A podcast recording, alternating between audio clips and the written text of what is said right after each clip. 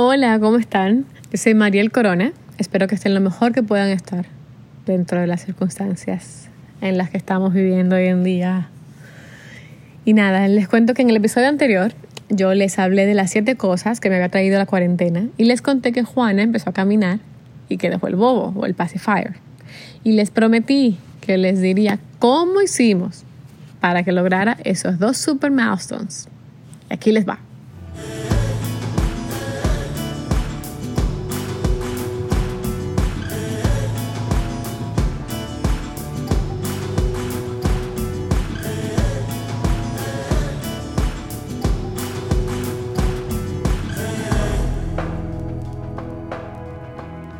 Bueno, ¿cómo hice para que Juana con 15 meses caminara y dejara el bobo?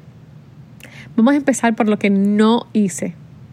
No insistí, no la presioné, no la comparé con otros niños, no le armé un show asustándola cuando dio sus primeros pasitos, aunque por dentro estaba brincando. el bobo no se lo negué nunca. No le corté la punta, como me recomendó una enfermera. No se lo escondí. Es más, un día ella lo rompió con los dientes y lo tiró al piso. Y Juan y yo estábamos perdidos, no entendíamos por qué había hecho eso cuando ella amaba su bobo. Así que nada, le dimos un segundo bobo. Eh, al día siguiente hizo lo mismo. Y fuimos y le dimos un tercer bobo, que, by the way, era el último que nos quedaba. ¿Y qué creen? Lo agarró, lo mordió, así, toda ella con sus colmillitos, lo tiró al piso.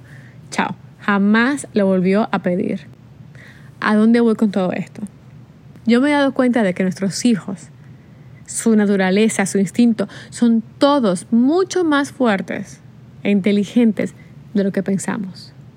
Si tenemos niños saludables, no hay ninguna razón por la cual preocuparse. Todo les va a llegar a su tiempo. A veces queremos todo ya. A mí me pasa todo el tiempo.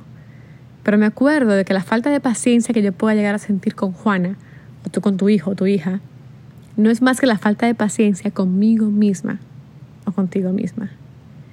Eso yo lo aprendí en el teatro hace muchos años. En mi clase de expresión corporal, les cuento, yo entraba y dos horas más tarde esperaba estar lista para el Circo del Sol. O sea, yo, yo esperaba hacer cualquier pirueta. Yo quería hacerla a la primera. Y no, no funciona así.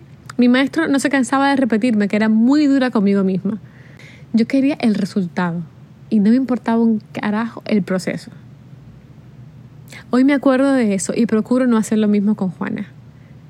La próxima vez que tengas muchas, muchas ganas de que tu hijo o que tu hija esté en la próxima etapa de cualquier área de su vida, pausa por un momento y piensa si verdaderamente está atrasado o atrasada en su desarrollo o si es tu falta de paciencia. Yo me hago la pregunta todo el tiempo. Quiero que sepa que en este podcast yo hablo desde mi experiencia.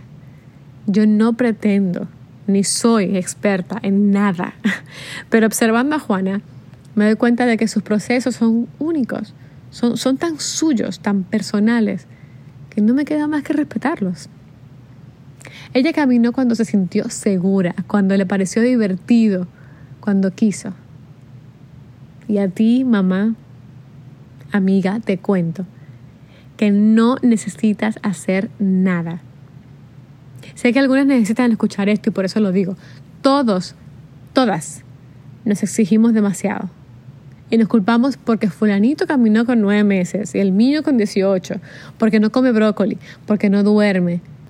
Yo creo que si tú le ofreces una variedad de alimentos, los que tú puedas darle, y le dedicas tiempo de calidad, lo bañas con cariño, le das amor, le demuestras afecto, ya estás haciendo un gran trabajo. Como decimos aquí, don't be so hard on yourself. Give yourself a break. Yo me lo recuerdo a mí misma todo el tiempo. Vamos a hacernos ese regalo, todas colectivamente, el Día de las Madres, este domingo 10 de mayo. Let's give ourselves a break. Les mando un abrazo. Celebren en familia, y con mucha paciencia, ¿sí? Yo soy Mariel Corona y esto fue Después de las 8. Nos vemos en el próximo, nos escuchamos en el próximo episodio. Un beso. Chao, chao.